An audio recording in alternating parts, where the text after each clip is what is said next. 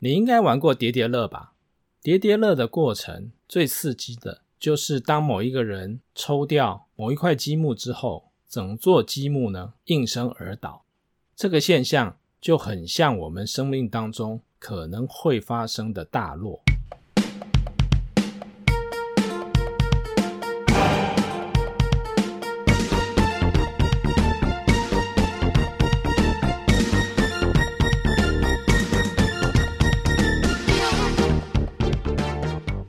这一集我们要来谈一谈人生的大起大落究竟是怎么造成的。而在命盘上面又会呈现什么样的警讯，让我们知道这个风险或是这个起落即将到来。其实人生的起落和行运有关，也就是我们常常在讲的十年大运或是十年大限。从命盘当中，我们虽然可以看到某一些趋势，比如说工作不顺利，或者是破财、金钱上面的损失。可是这种不顺利或者是危机，到底是什么时候才会发生呢？这就和行运有关了，也就是命盘当中看到不太好的趋势或者是现象，它并不是在我们的第一大限一生下来的时候呢就会兑现，而是在行运的过程当中，某一个大限或者是某几个大限有了一些不好的组合之后。人生的大起大落，或者是运势不好，就发生了。所以，人生的起起落落呢，是和我们的行运有着密切的关系。先来说明一下，在分析行运的时候，需要有一些基本的概念。第一个是，当行运走到不同的大限的时候呢，大限的命宫也会跟着转换，而其他的宫位呢，也会因为命宫的转换而有所不同。第二个观念呢，主导大限运势的变化是七颗星曜。这七颗星曜呢，分别是四化，也就是化禄、化权、化科、化忌，还有禄存、擎羊、陀罗。这七颗星虽然不是十四主星，但是和十四主星配合之后，产生了运势的变化。本命有本命的四化，还有禄存、擎羊、陀罗。大限呢，也有大限的四化，以及禄存、擎羊、陀罗。所以，当我们在某一个大限的运势，其实是由本命和大限的十四颗星，就是我们先前所提到的四化，还有禄羊陀，一起来主导大限的运势变化。我们先来说明第一个观念：人生在第一大限的时候，第一大限的命宫其实就是本命盘的命宫，大限的父母宫也是本命盘的父母宫，所以第一大限的运势分析呢，其实并不复杂。但是当人生走到第四大限的时候呢，大限的命宫可能就是本命的田宅宫或者是子女宫。假设第四大限的大限命宫呢是本命的田宅宫，那么大限的兄弟宫呢就是本命的福德宫，大限的夫妻宫呢就会在本命的父母宫，以此类推。因为大限的命宫走到了田宅宫，而其他十一个宫位和命宫的相对位置是不变的，依序排列下去，所以第四大限的财帛宫。就是本命的兄弟宫，第四大限的福德宫就是本命的仆役宫。因为第四大限的财帛宫就是本命的兄弟宫，如果这个宫位的组合不太好，那么也代表在这个大限财运可能会出一些状况，而且可能是跟兄弟姐妹或者是兄弟姐妹的对宫、仆役宫、朋友之间呢，所产生的财务困扰或是麻烦，这种大限的某一个宫位和本命的某一个宫位重叠，用这种重叠的逻辑来分析，其实就是大限分析的一个重点。除了大限的某一个宫位也是本命的某一个宫位这种重叠的概念之外呢，我们先前所提到的四化、还有禄存、擎羊、陀罗，也会散布在这些不同的宫位。所以这些宫位里面可能会有本命的四化或者是禄羊陀，也会有大限所产生的四化，还有禄羊陀。整张命盘上面呢，就会有这十四颗星曜所产生的组合，而用这些组合呢，可以帮我们分析还有判断大限的运势。那么人生的大起大落到底是怎么造成的呢？你有没有想过，为什么会有大落？你应该玩过叠叠乐吧？叠叠乐的过程最刺激的就是当某一个人抽掉某一块积木之后，整座积木呢应声而倒。这个现象就很像我们生命当中可能会发生的大落。可是这个大落呢，必须建立在先前我们将叠叠乐一块一块的堆积上去。如果你的叠叠乐叠的高度很高，那么落下来的这种刺激感就会很强。如果叠叠乐叠的不够高，那么积木溃散的这种刺激感呢，也就不够强了。简单的来讲，如果没有叠的够高，也就是大起，那就不会有大落了。我们也可以从另外一个例子来看，有很多的电影在描述赌徒大叔的情境，通常都是这样子。这个赌徒呢，可能手气很顺，不断的赢钱，手上的筹码越来越多了。然后在某一次下注的时候呢，他把所有手上的筹码全部都压了下去，而那一把他输了，先前所累积的所有筹码全部都输光了。这也是非常典型的大起大落的现象。我们可以用一部电影来描述一下刚才所提到的这些观念，看看人生的大起大落在命盘上可能会用什么样的方式来呈现。这部电影就是《寂寞拍卖师》。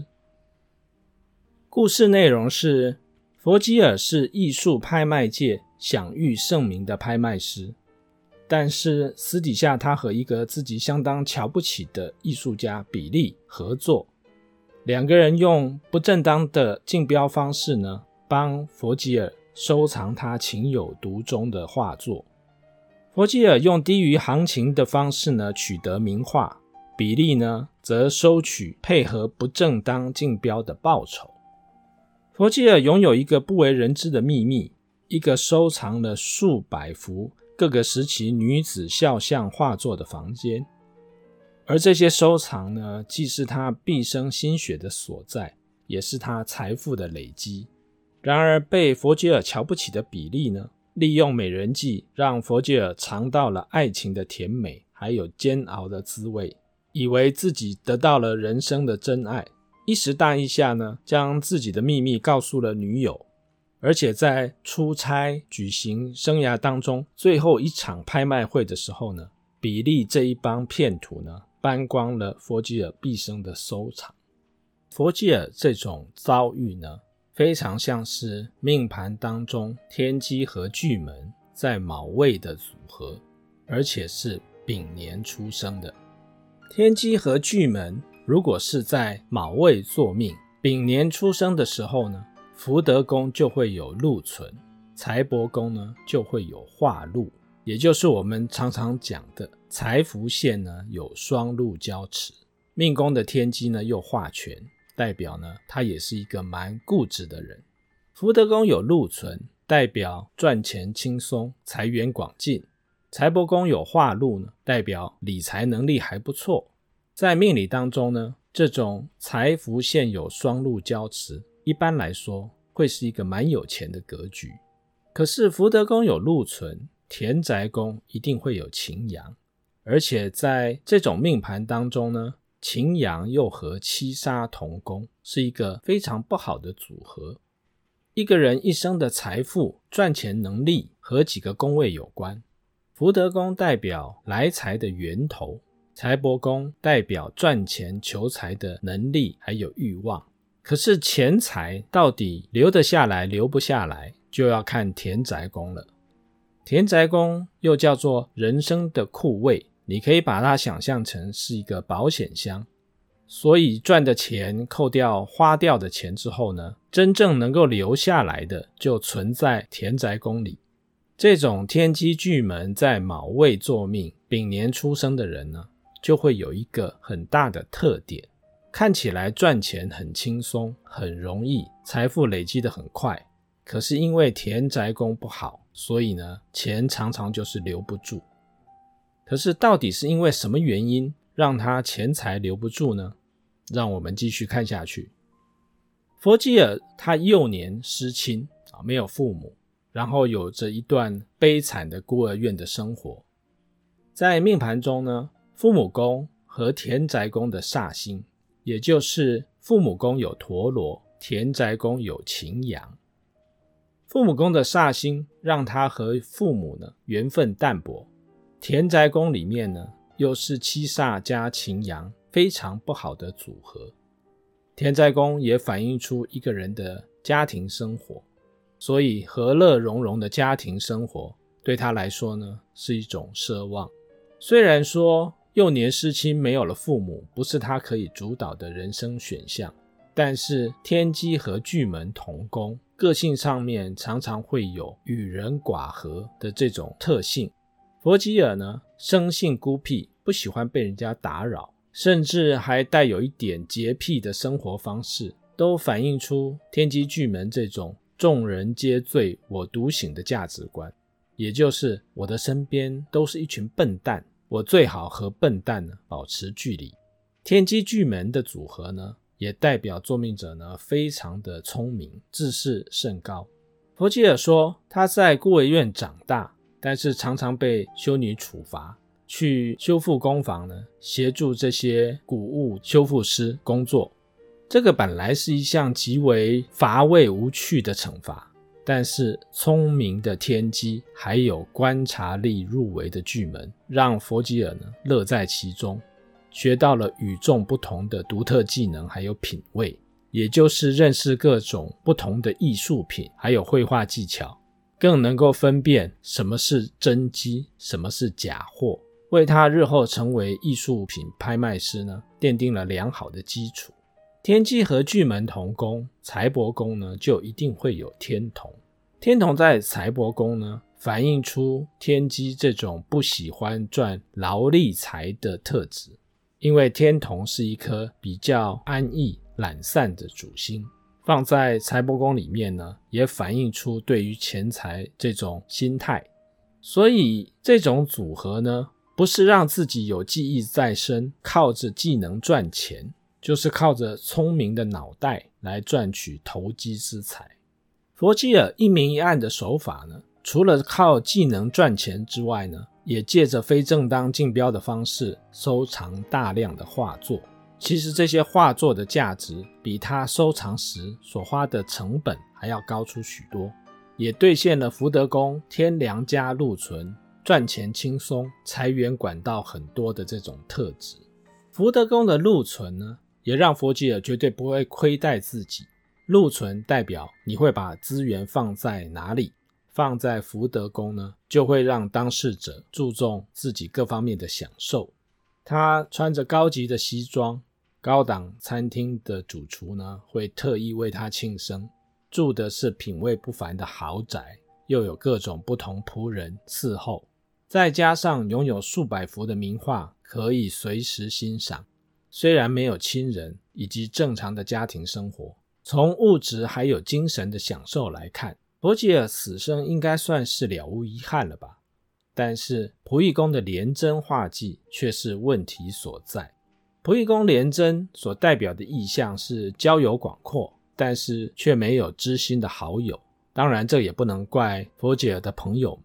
面对这种个性孤僻、自我保护意识强烈的人，他的朋友纵使愿意敞开心扉、真诚和他交往，恐怕还过不了佛吉尔这一关呢。其实，廉贞画技在仆役宫也预告了佛吉尔不适合和别人合伙的禁条。廉贞的心性呢，本来就是游走在道德和法律的边缘。更何况两个人合伙从事的还是不正常的勾当，事发的时候呢，常常是被人卖了，自己都还不知道。所以回到那个问题，福德宫有天梁加禄存，代表财源广进，赚钱轻松；财帛宫有天同化禄，代表很会理财。那为什么钱财还留不住呢？因为田宅宫有七杀加擎羊。从命盘中的仆役宫来看，这个问题有了明确的答案，也就是误交损友，犯小人。可是佛吉尔应该扪心自问，要不是自己长期瞧不起比利，逮到机会就羞辱他、贬义他，比利又何须大费周章、精心布局来报复他呢？既然人生的剧情大纲都已经写好了，那么这出惊心动魄、扣人心弦的好戏，什么时候要上演呢？可能发生的时间点就在某个大限，当大限的宫干、宫位的天干，还有生年的年干，也就是出生那年的年干相同的大限，这种大限表面上看起来还不错。因为既然大限的宫干和本命的年干相同，那原本有禄存的地方就会有两个禄存，有化禄的地方就有两个化禄，有化权的地方就会有两个化权。所以一般人的观点来看，这个大限好棒啊，有两个化禄，两个禄存。那如果这些化禄或禄存正好在财帛宫，或者是福德宫，或者是甚至于在田宅宫，那我这个大限应该会很有钱才对呀。可是别忘了，命盘中这个大限还有两个化忌，两个擎羊，两个陀罗，这些都是负面不利的因子。回到我们先前所说的，大落的基础是建立在大起。那么命盘当中这些两个化禄、两个化权、两个禄存，就铺成了一条大起的路径，让作命者自我感觉良好，甚至觉得自己天纵英明，无所不能。而命盘当中的两个化忌、两个擎羊、两个陀罗，就建构了一条大落的路径，让作命者在不经意、不留神的时候呢，踏上了大落之路。从云端跌到了谷底。如果是天机巨门坐命，这种大起大落的时间点呢，可能会是在第六大限，也就是五十几岁到六十几岁的年纪。人生到这个时候呢，经验经历丰富，什么大风大浪没有见过，这种自信心呢，也常常会让当事者错估形势。如果是第六大限呢？大限的命宫主星是廉贞，对宫是贪狼。廉贞跟贪狼呢，都是有名的桃花星。所以，当这两颗桃花星遥遥相对，所产生的作用力呢，可以用“临老入花丛”来形容。廉贞这颗星，它的桃花呢，是建立在四化的基础上。有了四化之后呢，感情桃花的情况更为明显。有人甚至用情锁来形容廉贞在感情方面所面临的困境。廉贞化禄叫做桃花朵朵开，甚至于不知道要摘哪一朵。廉贞化忌呢，叫做想爱却爱不到，常常因为感情的问题而惹了麻烦。更何况这个大限连针还有双化忌，也就是两个化忌在连针的这颗心里。既然连针化忌叫做想爱爱不到，那么佛吉尔的故事，他倾家荡产仍然无法换得爱人常在身边，真的是想爱却爱不到了。这个大限呢，命盘的福德宫多了一个禄存，财帛宫呢多了一个化禄。财源广进，赚钱轻松，财富快速累积的情况呢更为明显。加上本命的命宫天机又多了一个化权，让佛吉尔更有自信，喜欢投机的赌性就更为坚强了。但是别忘了，本命的仆役宫在这个大限又多了一个化忌。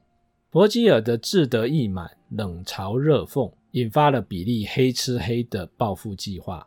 也兑现了本命仆役宫有两个化忌，而代表家产、财富累积、积蓄的本命田宅宫在这个大限有七杀和两个擎羊，掏空的意味非常的明显。而这个宫位呢，也是大限的夫妻宫，主导感情方面的运势。七杀和两个擎羊作用在本命的田宅宫，也是大限的夫妻宫。用赔了夫人又折兵，人财两失来形容佛吉尔的处境，就再也恰当不过了。而这些大限的地雷都已经埋设妥当，就看当事者什么时候误闯丛林而引爆了。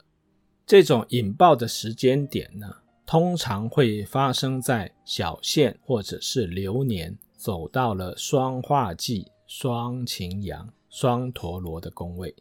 这些化忌、擎羊、陀罗所在的宫位呢，就好像大限的地雷区。当你行运走到了这些宫位的时候呢，就要特别注意，随时会引爆地雷，造成伤害。而当佛吉尔的小线走到了双擎羊的宫位，一连串的连锁反应呢，就此展开。小限走到这个宫位的时候呢，宫干呢是甲，甲的四化呢是太阳化忌，同时太阳化忌的宫位和陀螺同宫，这个宫位也是大限的仆役宫，比利长久以来的积怨转化成报复的行动，尤其是这个宫位里面太阳在命理中代表男性，因此佛吉尔大限的仆役宫的小人是男性而不是女性。太阳化忌就代表男性的友人会是麻烦的源头，而这个小限呢，除了让太阳化忌之外呢，也让廉贞化禄。我们刚才有提到廉贞化禄叫做情锁，引发了佛吉尔大限命宫的桃花，因为这个廉贞呢，也是佛吉尔大限命宫的主星。这个骗徒女友化名叫克雷尔，三番两次缺席。还有欲拒还迎的姿态，虽然让佛吉尔火冒三丈，但是也引发了他的好奇心，一步步走进了众人设下的圈套。在自我感觉良好的情况之下呢，自认以魅力赢得美人的芳心。而大限仆役宫里，除了有太阳之外呢，还有另外一颗主星太阴。太阴也代表女性，意味着欺骗佛吉尔的小人呢，不是只有比利。还有化名克雷尔的女骗徒，还有机械维修师劳勃，以及劳勃的女友莎拉，管理古宅的管理员，有男有女，周旋在佛吉尔的身旁。而童工的陀螺正代表这种纠缠缠斗的意味。想想佛吉尔其实还蛮可怜的，搞了半天还不知道自己所爱的女人到底叫什么名字。但是真正推坑，让佛吉尔陷入深渊的却是自己。在运势分析当中呢，小限通常代表自己，也可以说是那一年的心境、情绪、欲望或是恐惧，甚至于是身心还有健康的状况。小仙的命宫有七杀，还有双擎羊。七杀本来就代表一种有勇无谋、不拘小节的特质。再加上擎羊之后呢，就更显得躁动了。精明孤僻、防人一辈子的佛吉尔，在初尝爱情甜美的滋味，还有在大雨之夜呢，受到暴徒的攻击，最后被美人救起之后，他的防人之心全面溃体，不仅引狼入室，让骗徒克雷尔进入自己的豪宅，更是主动的展示自己放在密室的毕生收藏。最后呢，佛吉尔更有惊人之举，宣布为爱退休，并且远赴伦敦举行职业生涯当中最后一场的拍卖会。引狼入室在先，虚不设防在后，让一干骗徒呢有充裕的时间搬光了他所有的收藏。代表感情的大限夫妻宫和代表积蓄还有收藏的本命田宅宫，在这个大限呢是同一个宫位。两者完美的结合，并由代表大破败的七杀擎羊来做总结。还有什么样的情境可以更真切地形容“人财两失”这四个字呢？这个故事呢，也告诉我们很重要的一个观念，也就是重大事件发生的可能性呢，已经在大限的命盘当中显现了。流年呢，或是小限，只是决定发生的时间点。所以由命盘的运势分析来看，大限命盘的重要性其实远高于流年和小限。这里有一个课程的讯息要分享。我将在三月初开设紫微斗数的进阶课程，看懂自己的命盘。这个课程的设计还有目的呢，就是希望能够让大家看懂自己的命盘，掌握自己的方向。课程的内容包含紫微斗数十四主星的详论，还有各个辅星，包含六吉星、煞星、四化，还有乙吉星、地空地劫的介绍。同时也会介绍十二宫所代表的意义，当然也会教大家怎么分析十年的大运，还有小限流年的运势。这个课程是以六周作为一个单元，每个单元上课的时间呢是十五个小时。对于 Podcast 的听众们，当然也会有优惠，只要在二月底之前完成报名还有缴费。原本单元一的费用是六千八百元，Podcast 的听众享有优惠，也就是六千三百元。我会将课程的讯息、报名的表单、课程的说明连结放在这一集 Podcast 的资讯栏里。只要在二月底之前填妥报名表单，并写上通关密语“五年好运到”，还有完成缴费，就可以享有这项的优惠。这一集就谈到这里，我们下次见喽。